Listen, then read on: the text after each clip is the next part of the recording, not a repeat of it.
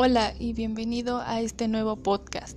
El día de hoy hablaremos acerca del condicionamiento clásico. Seguramente en algún momento de tu vida has escuchado hablar de los perros de Pavlov y su condicionamiento, pero ¿realmente sabes a qué se refiere esto? Bueno, no es tan difícil como parece. Recordemos que Pavlov fue un fisiólogo y psicólogo muy famoso por su experimento para estudiar la salivación de los perros. Sin embargo, este experimento tuvo un giro muy drástico, en el que descubrió una serie de conductas que después de un tiempo llamaría condicionamiento clásico, el cual se refiere a un patrón de estímulo-respuesta a partir del cual un sujeto es capaz de asociar un evento con otro esto debido a la asociación de eventos que existe en su memoria.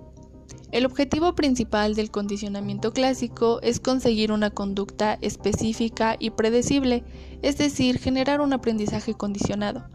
El experimento de Pavlov consistía en alimentar a un perro solo después de tocar una campana. Después de repetir numerosas veces ese patrón, el perro ya salivaba en espera de la comida con tan solo escuchar la campana o ver a Pavlov cerca de él. Veamos un ejemplo. ¿Te has percatado del comportamiento de los perros rescatistas?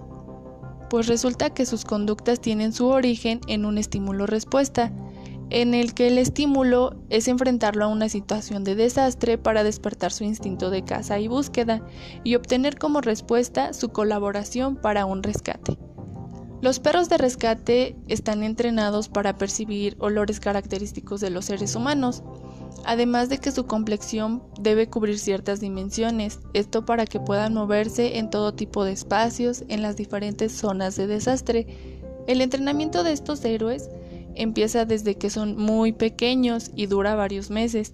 En este periodo se ponen a prueba sus habilidades para así decidir si son capaces o no de realizar dicha labor y ser integrados a los equipos de perros rescatistas.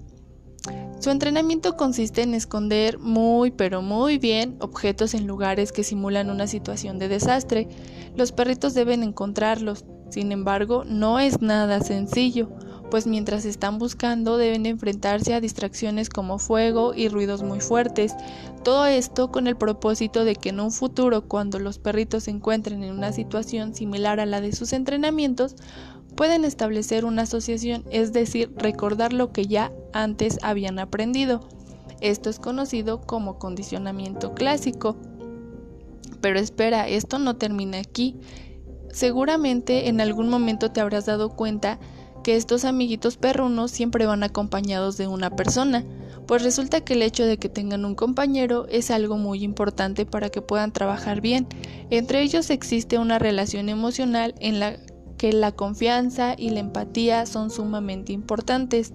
Este vínculo tan heroico es conocido como binomio. Qué interesante, ¿verdad? ¿Quién iba a imaginarse que los perritos tienen que trabajar tan duro para ser reconocidos? Bueno, ahora sabemos que no todos los héroes usan capa y visten trajes raros, también los hay de cuatro patas. Espera, no olvides que el condicionamiento clásico no solo es aplicable en animales, también lo es en los seres humanos. Sin embargo, debemos tener en cuenta que algunas personas tienen más facilidad para asociar determinados estímulos que otras. Muchas gracias. Esto ha sido todo. Espero que la información te sea útil.